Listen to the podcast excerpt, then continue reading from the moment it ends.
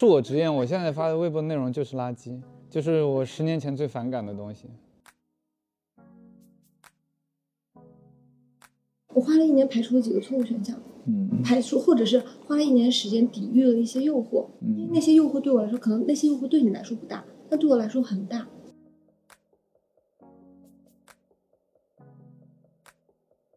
因为一个女性创业者很容易因自己的美貌、魅力、各种各样的东西而吸引别人的目光，但也很容易因此被轻视。就是可能一个创业者、一个投资人，他已经简单的把你归入美女，这个时候他其实是对你有一种轻视甚至蔑视的，他觉得他能掌控你，这其实对我们的创业不是一件好事儿。Hello，你们的思思，不出意外的话，这应该是咱们二零二一年最后一期播客了。它的录制是在平安夜的早上九点，我和冷爱在我们办公室的一次长聊，显得有些随意啊，所以我一开始没有打算把它剪成一期播客，但后来翻看文稿的时候，我觉得值得让闪光少女的各位股东们听一听，因为它既有我三十岁这一年的彷徨与挣扎。也有对于未来我的一点点思考，同时还有一个更在商业上更成熟的朋友对我的建议，所以就邀请大家吧，走进我的年终复盘。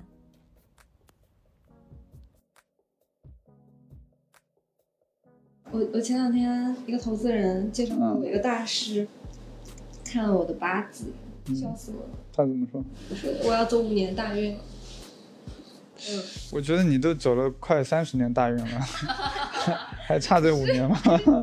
是真的五年大运，我也能我能感觉到，因为你今天找我的主题不是复盘吗？嗯，对。你今年怎么样？复个盘呗。我我我我挺想跟你复一下盘的。我觉得我过去真的，我有种我我跟你描述你就懂了。我觉得我过去在打靶，我一直没有脱靶，但我一直是七环到八环，就老是命中不了那个红心。而且包括你跟我讲，我应该做，我当然知道我应该聚焦的去做一些事情，整一些大的人。我当然知道我应该这么做，但是我好像总是有一种恐惧，在于我觉得我的团队还撑不住我，或者是我还没有能够。赌一把的感觉，就比如说我这一个月就搞这一个项目，没有。当你分散的时候，其实是因为你恐惧嘛。我觉得今年我这个心态会稍微好一点，因为这是我一直以来的问题，就是策略上的模糊嘛。第二个就是关于到底是做 MCN 还是做我自己的摇摆的这个问题，我现在想的比较清楚了，我是不适合做 MCN 的。嗯这件事情不是这个机会我抓不抓得住，而是我到底适不适合。我就天然就不适合做 MCN，就是我预见到了我性格中的一些攻击性。而这些攻击性在群体协作当中是容易被放大的。举个最简单的例子，我可以签一波人，可以签，他们一定也会对我在早期有很多的信任感。能否保证我真的变成一个？因为你给人感觉很真诚。但它一旦变成服务，就是一个长周期的事。对对。我现在是否能保证我这个团队的浓度足够高？这个话题有点吸引我。我有看到一个现象。我分两个方面看，一个方面呢就是这个攻击性，其实大陆的文化普遍把攻击性看作是一种不好的事儿，就是或者说一种叫锋芒毕露、木秀于林，就等待你叫风必摧之，就大家就对于这种攻击性过强是怀有一种恐惧的。但我的看法恰恰相反，我认为一个人他有攻击性是活得很自在，甚至是活出生命力的表现。没有攻击性的人是被阉割了的，这是第一个方面。第二方面呢，我看到很多好的创作者，尤其像你这种优秀的创作者，包括我的团队也有一些优秀的创作者，都是攻击性很强的。对创作者进行管理就是个伪命题，好吧？就是你要么找一帮蔫不拉几的鹌鹑。你这很好进行管理，但是创作者本身是难以被管理的。创作者只只能被协调，不能被管理。创作者你知道吗？最需要的东西是叫叫做情绪，对，因为你没有情绪就没有创作。所以在心理学上，我后来完全思考清楚了这件事儿本质。就创作者为什么不能被管理？因为创作者需要有情绪，而情绪本身就不能被管理，情绪只能被协调，不能被管理。比如说，我无法压抑，我看到你就高兴，或者是看到你又伤心了这件事儿，他无法压抑的。或者说我们可以压抑，但是你无法消灭它吧？至少你只能换一种方式代偿。对，就是你可以把它压压住了，但是它过一会儿它又跑出来了，所以情绪这件事儿它就根本无法被管理。那既然情绪无法被管理，只能被协调，那啊靠情绪而生的人，那也是这样的。所以我后来就想明白这个道理了。想明白这个道理之后，我放弃了去管理创作者这件事儿。嗯，啊，我有一段时间我想管理一下是这个创作者。我现在对创作者，我我采取的方案是尽可能的尊重创作的自由的同时，使得他跟其他的人之间有一些的边界。用一个新的角度啊，我最近在观察这件事情，它也是分周期的。就早期的创作者极度需要 ego 的放大，因为整个社会在鼓励一种自恋，一种 ego 的极度放大。嗯什么意思？就是我会发现，我越早期的时候越释放攻击性，越有人喜欢我，因为我的粉丝量小，我的影响力小，而我只有通过这种方式才能获得他们的注意和认同。嗯但是走到中期或者是后期，其实不是这样的。所有大的创作者或者是大的 IP，它依靠的不仅仅是这些了，而你的风险会与之提高。是，那是因为大的创作者已经不是创作者了，已经是个老板了，是创业者了。他就是个商品。就对我现在能慢慢区分人和商品了。就嗯我过去一直以为我是以人的维度在创作，我知道那只是第一阶段，第二阶段你不可避免的要接受自己产品化这件事情。你能接你能接受你自己产品化吗？我要接受的是你往上走，产品化是一种代价。我当然接受我产品化，我以前是不不能想象我的微博变变成今天这样子的。我的不是，你知道吗？在我恕我直言，我现在发的微博内容就是垃圾，就是我十年前最反感的东西。那你知道吗？它已经变成一种对冲了。嗯，解释一下，就是当我每天打开微博看到你的那些视频的时候，我会突然感觉到很轻松。是吗？我的微博上面内容我我我我都不忍去看，但是我觉得它可能提供一些安慰吧，为一些人提供一些支持吧，一些指引。继续聊你的话题，就所以你复盘你今年你你你感觉你想清楚了，你是做你自己，而不是做 MCN。我觉得未来大家都只能做自己。做 IP 啊，做你的思思的这个个人 IP。那这是我们在今年年初聊的一个话题，你花了一年找到答案了。我花了一年排除了几个错误选项，嗯排除或者是花了一年时间抵御了一些诱惑，因为那些诱惑对我来说，可能那些诱惑对你来说不大，但对我来说很大。没有，对我来说也很大。所以其实你讲到现在为止讲了两个议题，第一个议题是说你接受了自己不能憋大招、不能熬大项目这个事儿，我接受了我自己得熬大项目，但是还没做到。OK，好，所以这个是一个方面。第二个方面是你你搞清楚了，你应该做个人 IP 而不是 MCN。哇，你清晰。但第一个话题我是想跟你讨论的，在我心中总有总有一种挣扎，这个因为我知道我的团队不够强，所以我需要通过不断的项目去磨合大家和练习大家，让大家找到做片子的手感。嗯单谈做片子这件事情，嗯但我心中有另外一个声音告诉我说，只要我招聘到足够强的人，这件事情就大家不需要那么长的练习的周期了。就如果你不及格，你才需要练习，或者你做的不好，你才需要练习。那你真的好，你就上就好了。现在已经有很多很好的机会找到我，但是我心中总还是会对我的团队有恐惧。嗯这是你过去面对过的问题吧？肯定，肯定是我面对过的问题。嗯，我觉得这也是一个自恋。如果我们承认我们的团队足够强，或甚至我们在实践的过程当中发现我们的团队超过我们自己的时候，我们会更恐惧。所以，呃这里面会，这里面我要分享一个点给你，是回应你这个第一个大议题，就熬大象嘛。我觉得这跟熬鹰特别像。你知道熬鹰吗？就是有一种少数民族，他们的打猎的方式是用鹰去打猎，然后鹰呢是需要进行一个驯化的过程的。这个驯化的过程就是叫做熬鹰，就是把鹰给熬熬熬熬成一个可以被他们去使用的鹰。但在这个在这个过程当中，鹰的伤损率肯定是极大的，就是鹰肯定是 很多都死了。而且这个熬的方法是非常的惨无人道的。其实我们往往以为我们带团队是我们在熬鹰，但其实恰恰相反，带团队是我们被团队熬，我们是那个鹰，知道吧？我大概在很多年前有一次，我在北京跟我一个曾经的合伙人，呃，一块儿进行了进行了一场特别深刻而真挚的聊天。我觉得那是对我创业一个很大的其中的一个启迪哈，呃。我们互相真诚地展开了批评跟自我批评。然后我就问他，我说你觉得我在创业当中最应该改进的，如果你只给我一个建议的话是什么？就我们合作这么久，他说你没有做到去用那些比你更厉害的人。哇，当时我就感觉如遭雷击，你知道吗？然后，所以我在这一轮创业当中，三十岁以后，我启用了非常多的比我厉害的人。当然，用启用这个词儿并不恰当啊，就是应该确切的说，我联合了，或者说。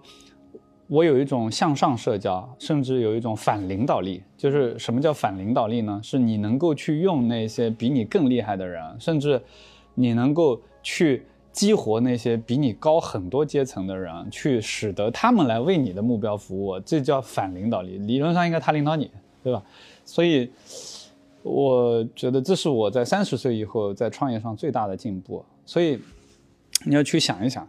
就如果你没有能够使得你的团队达到你所谓的说，哎呀，我好像觉得我的团队不够强，我知道我的团队不够强，这肯定里面蕴藏了一个潜在的前提，就是你没有办法启用那些比你更厉害的人，才会导致你的团队不够强嘛。嗯，所以这这里面是一个这样的逻辑。那我觉得用比自己更厉害的人，首先得接受的是失控，因为他一定。会让这件事失控，他比你厉害，他还不让你失控吗？他这肯定是失控了呀。比如说，可能你跟别的人见面，你可以自由的确定一个时间，并且你很有信心在这个时间之前抵达。就是我我举个例子啊，我好几次，当我以前我只是一个秘书啊，董秘那个阶段的时候，我就发现老板总是起得比我早。我发誓我要改变这一点的时候，我就发现，哎，我慢慢就能跟他们靠拢了。所以。可能在这里面是要接受失控，先接受失控，再想办法去协调在这里面的这个过程。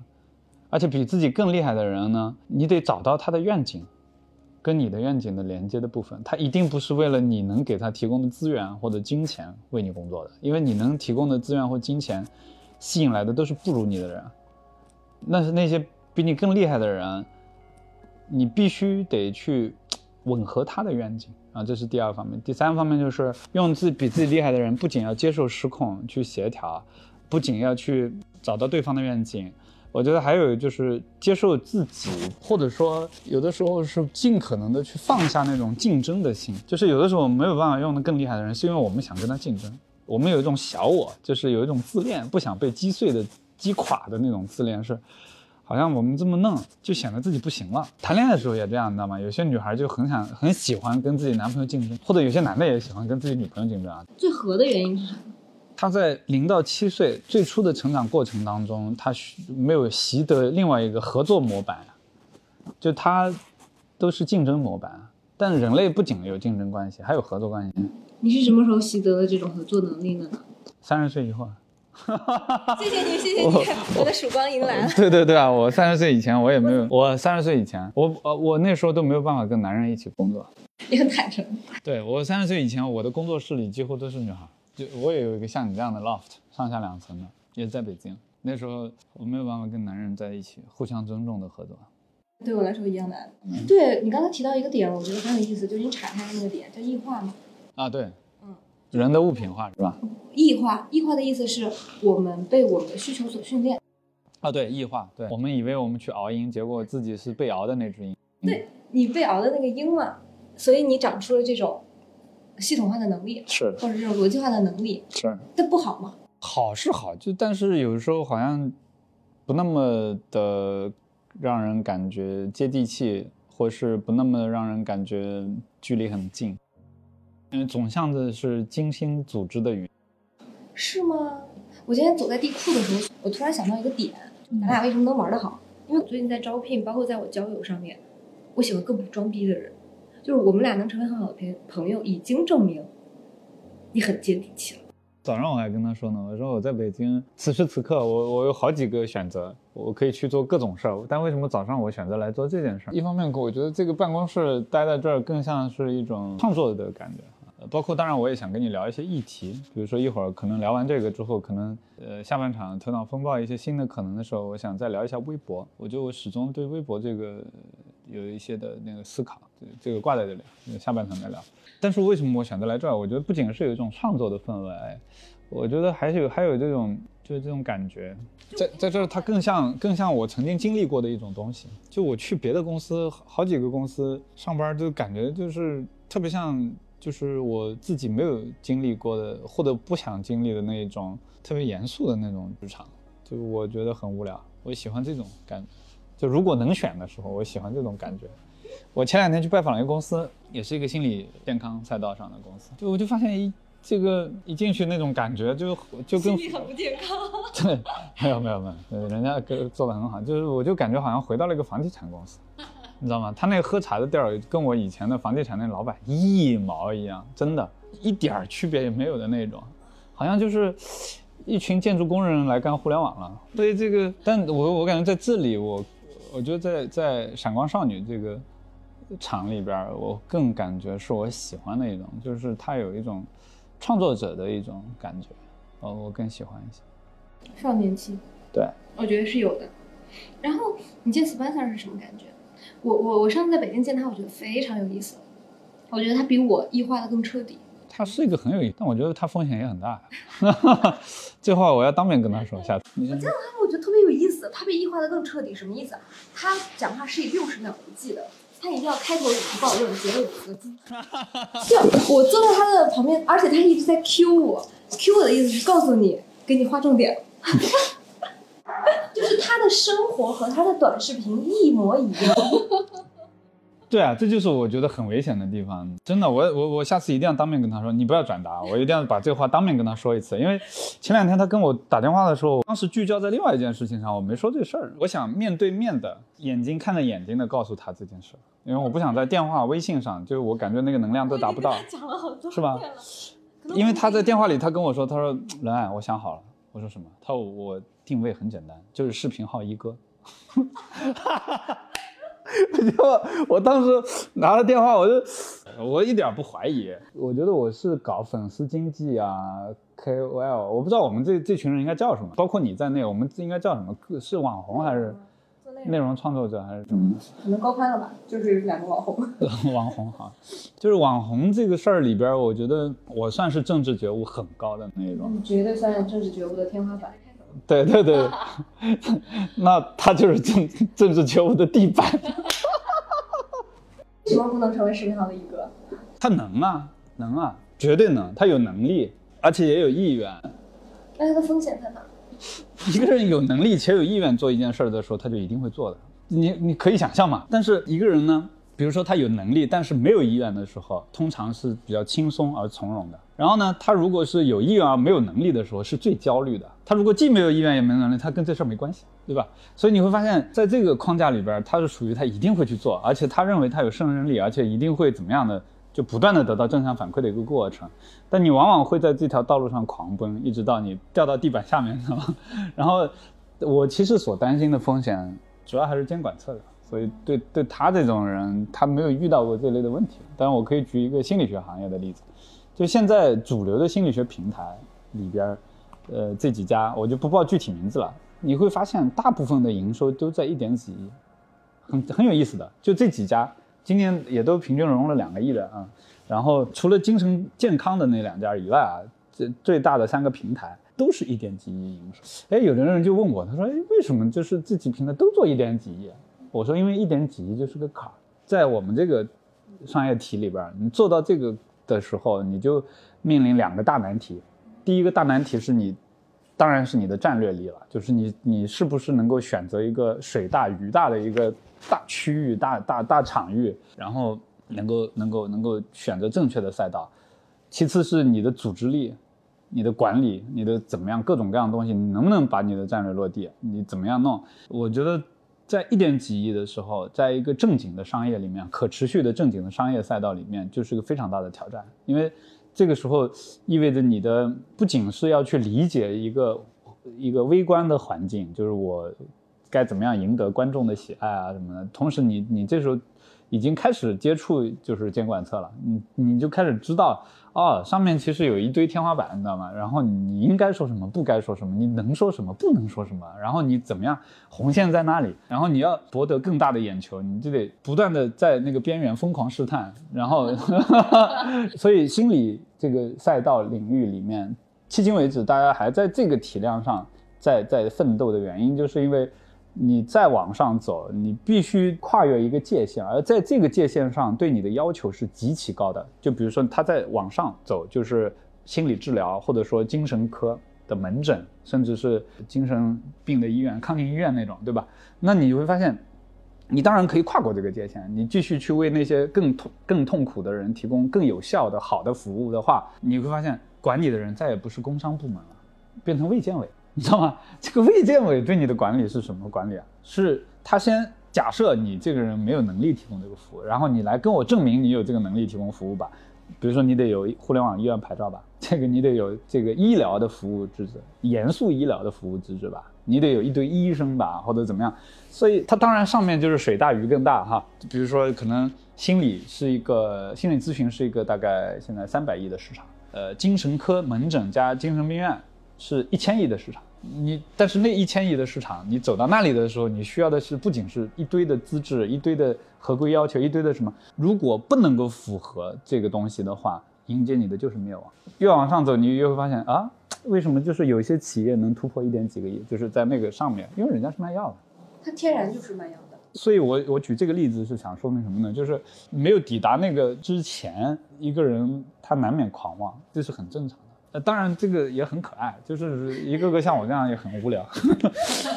哦，对了，那个话题还没说完，那个异化的那个，我觉得他的异化是比我更彻底的，也比很多人更彻底的。我刚刚讲的物化。就是异化到物化之间还还有一段距离，物化就是完全把自己当商品了，完全把自己，异化只是分化出了这个能力，然后如果物化的话就已经不把自己当人了，所以我觉得我还是有所保留的，我的意见，你知道吗？就上次我跟他吃饭的时候，就他他有一个有个像像助理还还是或者说创作小伙伴，就是聊啥都咔就拿起手机就开始咔就开始拍起来，咔就开始，就我让我觉得。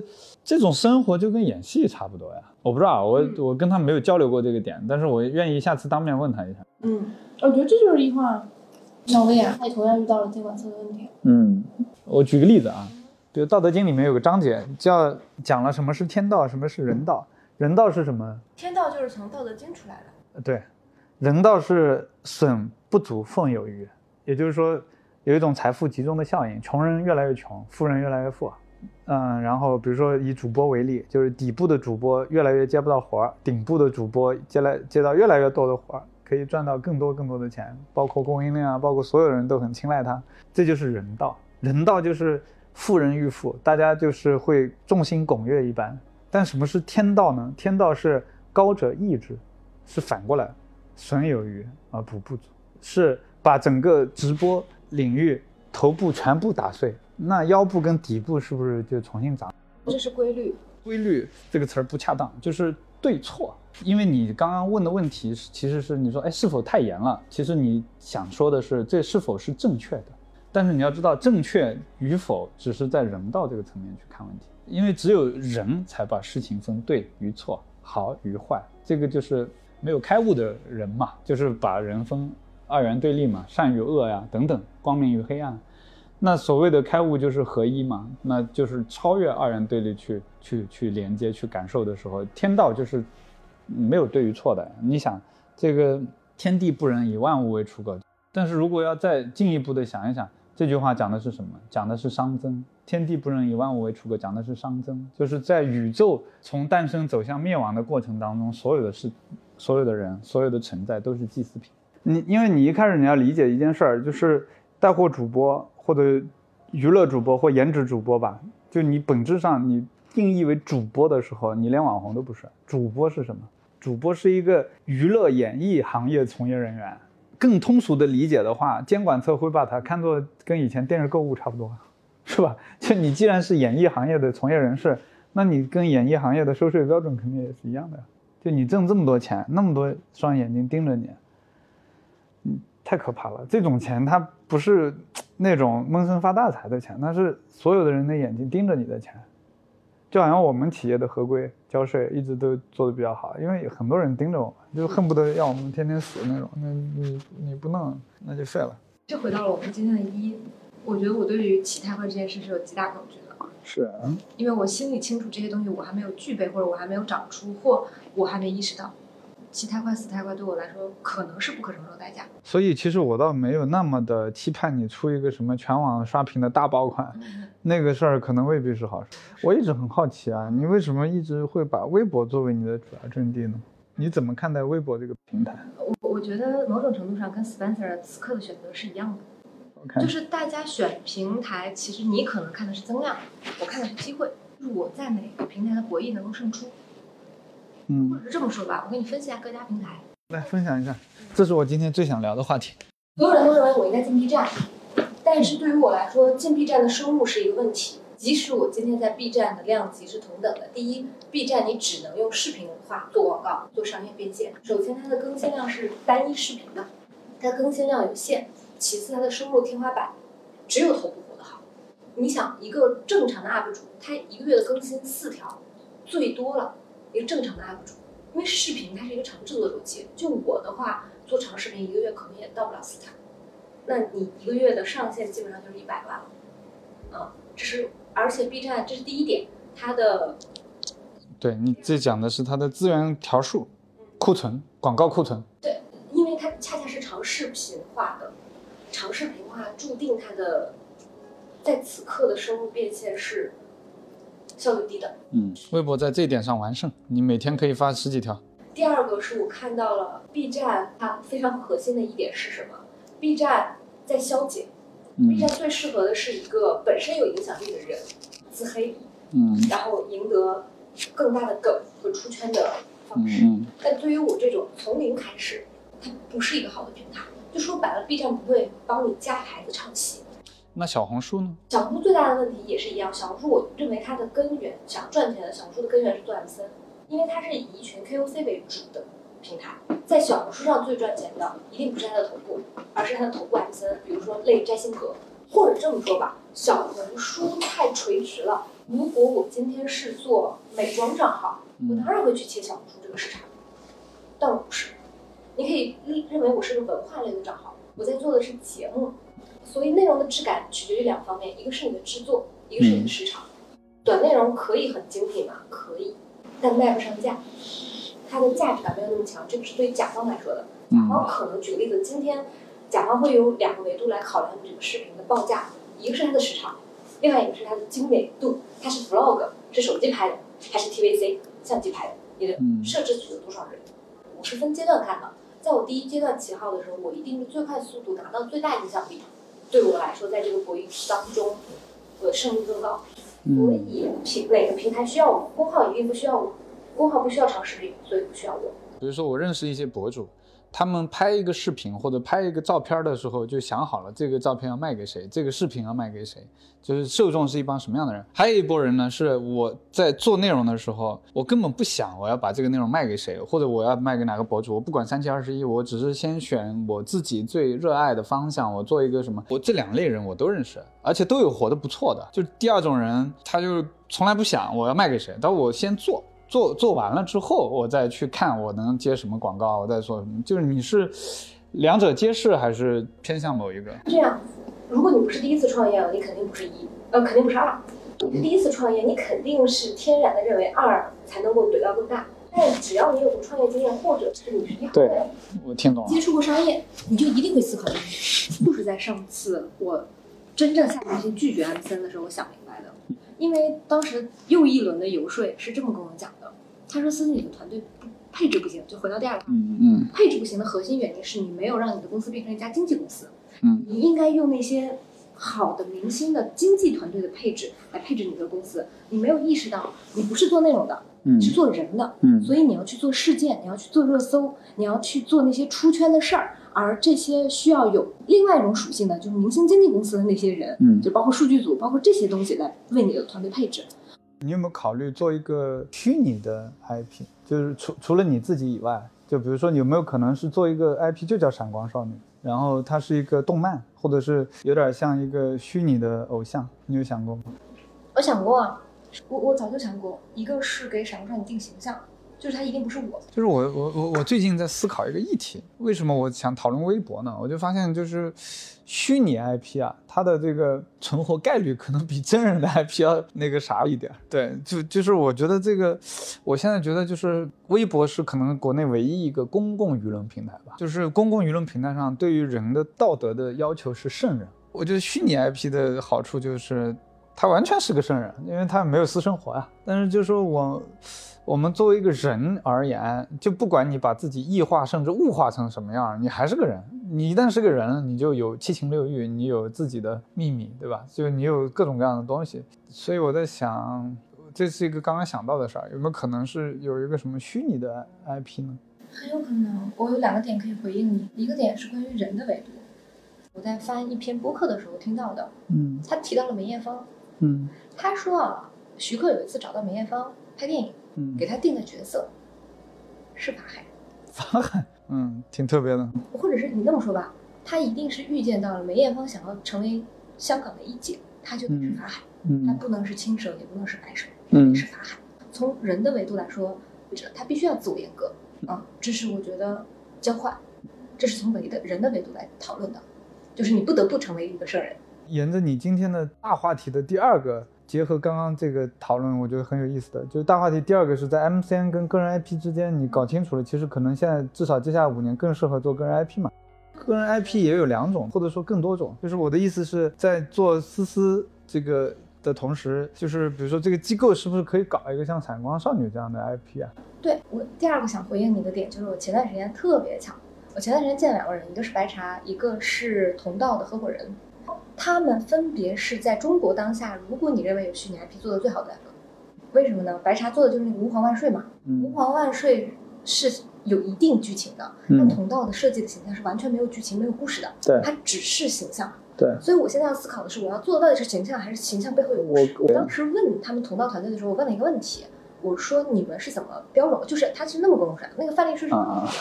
他说：“我们他们一开始我们走的就不是一个路线，我们是真正的 IP 的路线。IP 的路线是什么？就是我思考的就是我要做大卖掉，所以我中间所有的形象我是不管它的质量的，我会抠它的动作。什么叫抠它的动作？就是我的那个表情包啊，在下面全都是动作，就这套动作对应了这个系列，这套动作对应了这个系列，它是没有创作者的部分的。我们一开始就是个工厂，从头到尾都是工厂。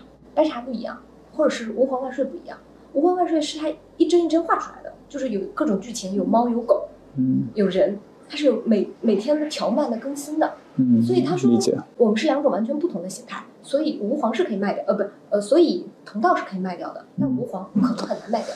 我我有个 idea 灵感，就是说你这个闪光少女分好多种，比如说里面有元气少女，啥啥啥，就这个这，比如说我这一周我就没有正能量了，我就在桌上摆一个元气。的闪光少女，然后可能还有什么能量少女，还有什么这个颜值少女，就是这这它有好多种，就是对，它是它不是以星座分，而是以功能分，就是我觉得当代人需要一个真正的偶像，就是一它里面某种意义上是一个去宗教化的信仰。所以我前段时间我还写了一个写了一段话，我就是我发了一个朋友圈，我说随着元宇宙浪潮的推进。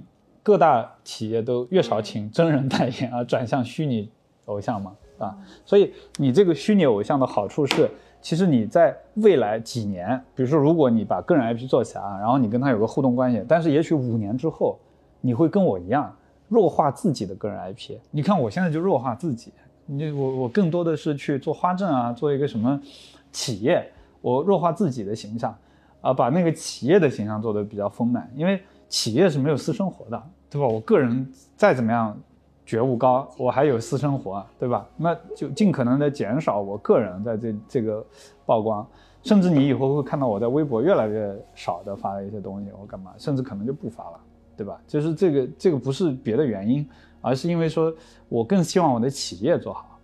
呃，品牌做好，所以可能比如说五年以后，也许这个虚拟偶像足够好的时候，你就慢慢慢慢，你也可能会减少，对，减少在这方面的工作，你也不用那么辛苦。这一步，但我没想怎么过去。你今天来就是告诉我怎么过去。对，老天爷替我，对对，让我来替他说话。我有点没搞清楚啥是 Web 三点零。Web 三点零就是这样的，Web 一点零呢，其实整个从 Web 一点零到二点零到三点零，甚至未来的四点零，我个人的这个感悟是，它是一个去中心化的过程，熵增的过程。你想啊，我们小时候，八零后甚至九零后的青少年时期，我们的信息还是非常中心化的，我们可能从电视台。啊，对，报刊、杂志、传统媒体上获取信息，这是极其中心化的。但是当九零后开始懂事儿的时候，能上网的时候，就是从 Web 一点零四大门户，搜狐、什么新浪、什么网易之类的获取信息。Web 一点零的本质是，呃，门户或者网站是信息源，你是接收体。那 Web 二点零的本质是从，呃，网站迁移到了，呃，这个所谓的共创，一部分的共创。以 KOL 为主的创作，以大众为辅创作。然后呢，这个时候的典型的代表作就微博，啊，它是从最初的比如说猫扑、天涯，进化到了呃一些这个同学网啊什么的一些这个 SNS，然后再到微博。微博是这个蔚为大观的，对吧？然后今天的微信的朋友圈也有一部分这样的功能。然后还有这个今天的抖音啊、快手啊等等，这这不过是从图文到了视频，但它本质上还是 Web 二点零。Web 二点零就是主要由创作者发送信息，然后接收者偶尔也创造一点小爆款，好吗？之间还但还是一个相对去中心化的一个一个一个一个时代。那么什么是 Web 三点零呢？这没有一个真正意义上的在中文语境里面大家统一的认识啊。但我个人的见解是。信息的发送进一步的去中心化，就是过去，比如说你必须举个例子啊，必须你在美团上，你发布一个商家信息，然后其他人才能看到你的评论。但是在 Web 三点零的时候，人人都可以创造一个美团。就比如说这个所谓的 DAO，就 DAO，它是一个什么东西呢？去中心化的组织。就我，比如说我有一个想法，我有个 idea，比如说我想做一个闪光少女。然后你们所有人通通通可以跟我一起来做这个闪光少女，甚至我都不是 founder，我只是这个 idea 一开始说，哎，我想做，然后所有人呢就可以以一种去中心化的方式，我们一起写到一个智能合约里，说啊，好，我们一起创作这个闪光少女第一季多少个人，然后你们全世界都可以直接以比如说 NFT 的形式或者什么形式来使用我们这个 IP。然后天然我们在一开始就写好了，你每次交易到百分之十或二十是回馈到我们的闪光少女社区的，或者怎么样，我们就形成了一个 DAO，对吧？就到，对吧？然后我们用一种什么样的方式去发行我们的整个作品等等，巴拉巴拉巴拉，我就不展开说了。但其实你会发现这里面有一个新的奇迹出现了，就是一个个体可以创造一个组织，创造一个平台。这是我对这个事儿的一个理解，就是所以 Web 三点零的本质是进一步的信息的去中心化，每一个人都可以成为源头，每一个人都可以成为信息的真正的发布者和真正的组织者和真正的创造者。我觉得这个点里面非常好的一点是什么？当大家都拥有了创造平台的能力的时候，那最核心的应该第一个，我觉得是价值观，嗯，性格，对，就是那些能够做 KOL 的人，过去做他自己，现在他可以做自己的虚拟的品牌。嗯，对，但他需要的是强大的配置。过去因为他没有这个配置，他只能做自己。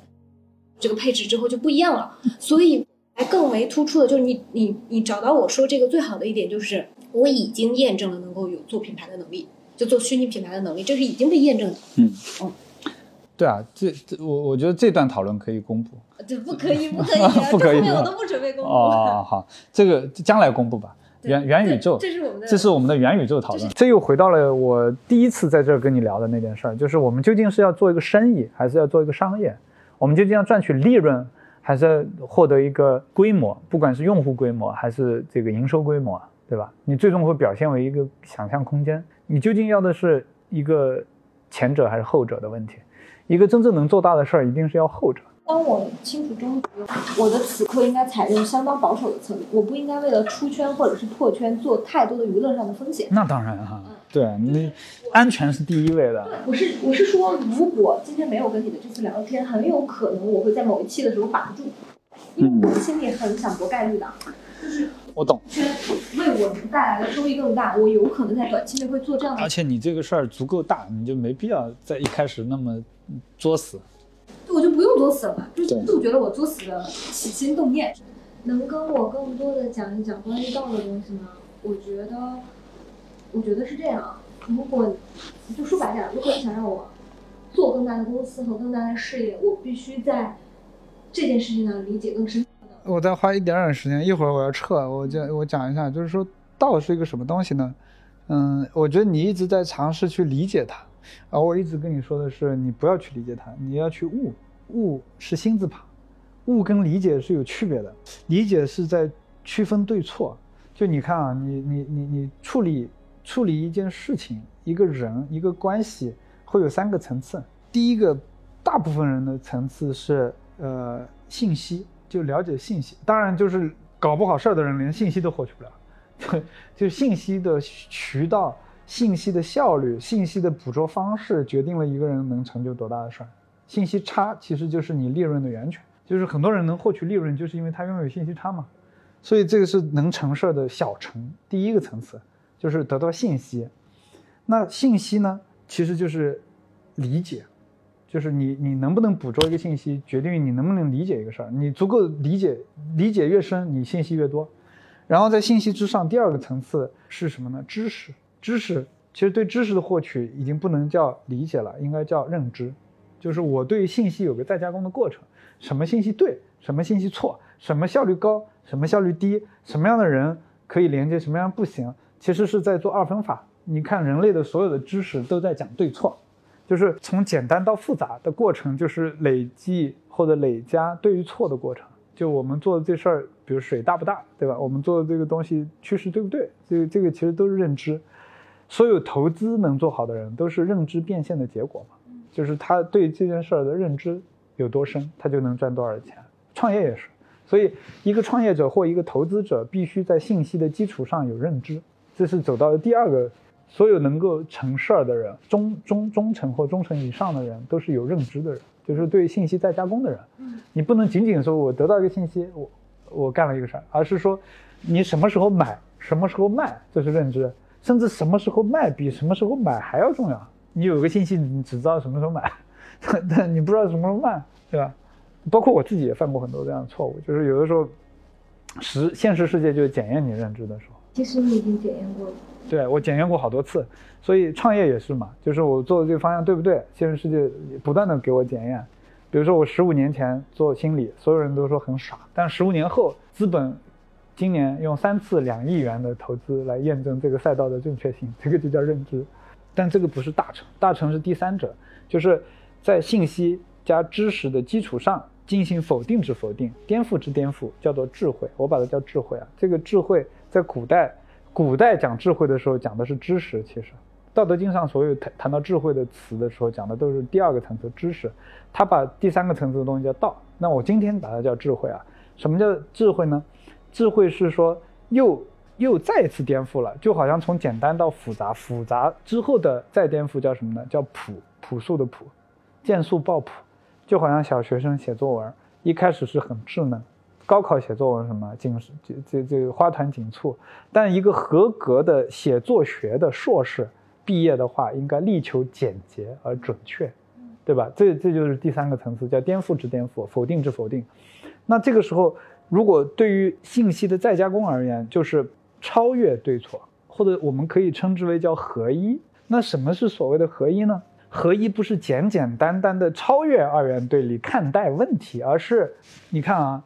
我看你始终是有是有个主体跟客体的，我们始终有个看待，我们始终有个判断，而悟高于理解的原因，就是因为我不再把世界区分为你跟我，我们都是来自同一个源头的显化，或者说我们都是这个世界的一部分，又或者说你就是我，我就是你。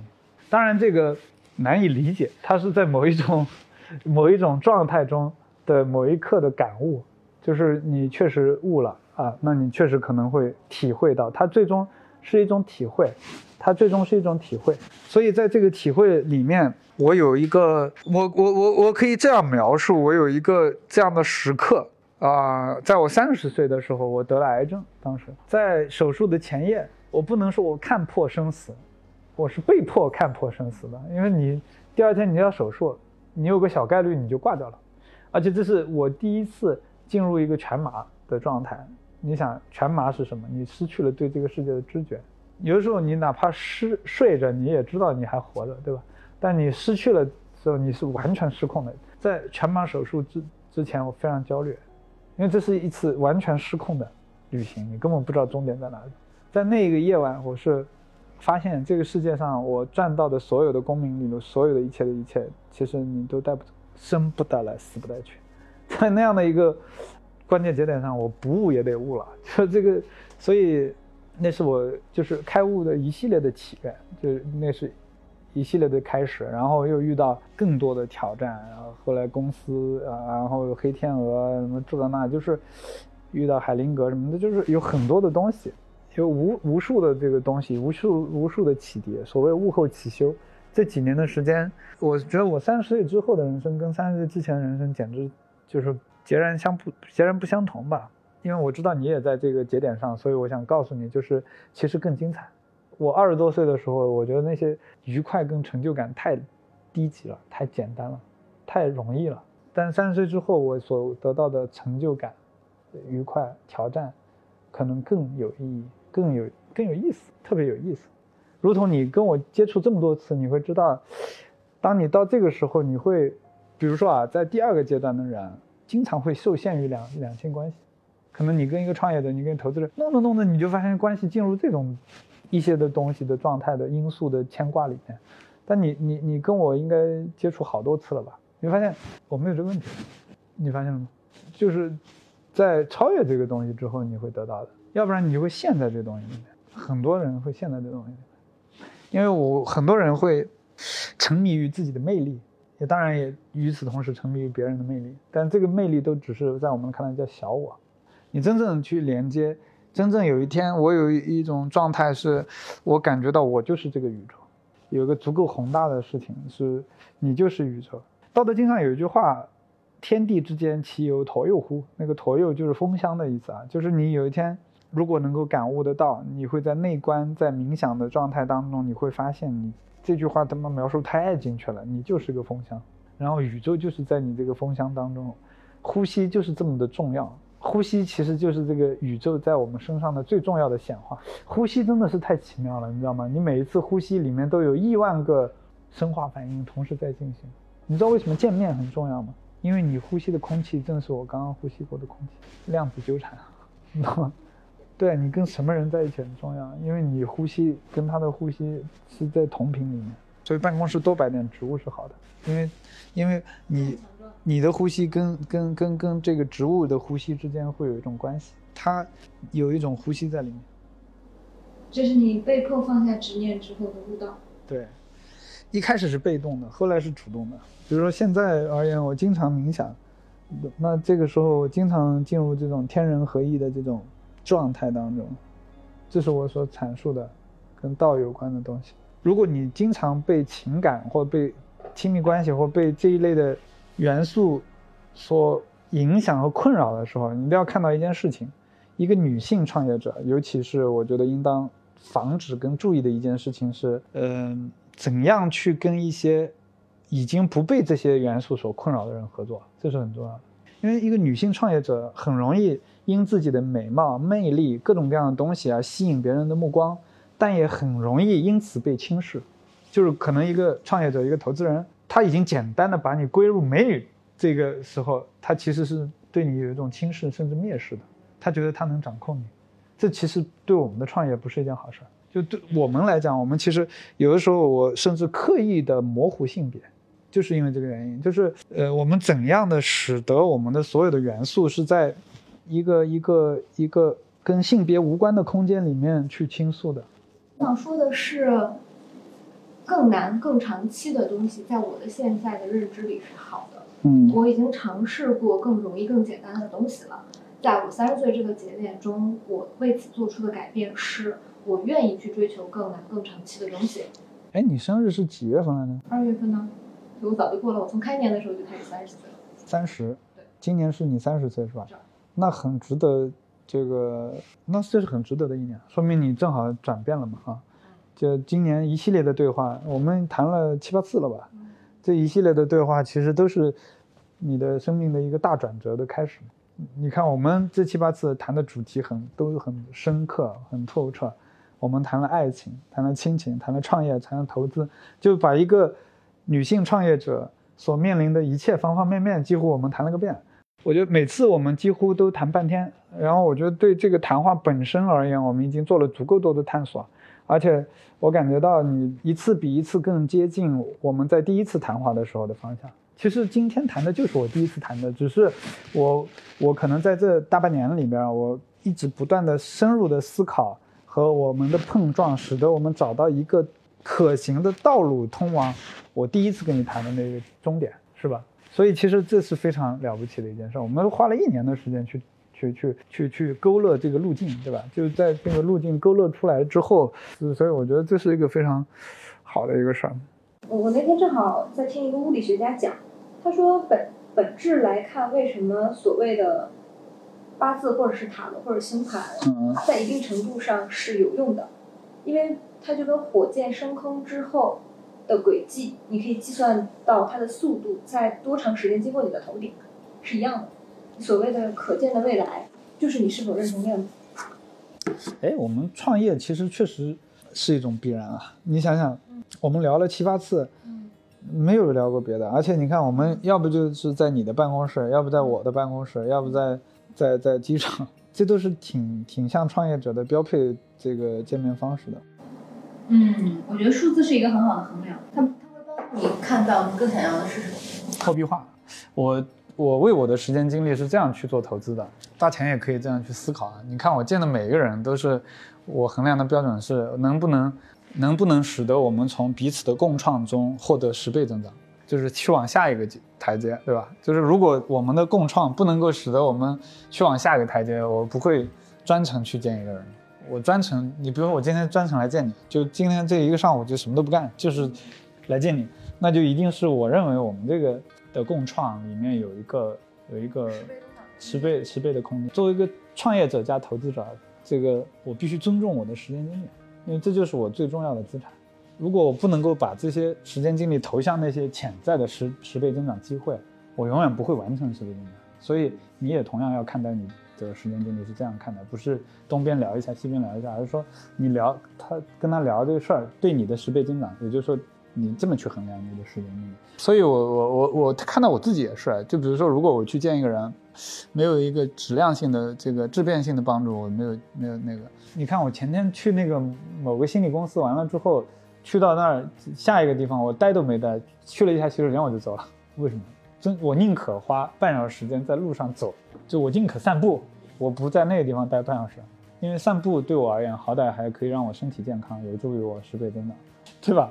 我我是甚至我对这个事情冷酷到了这个地步，就所以有一些人会说说我过于无情，过于薄情无情，对。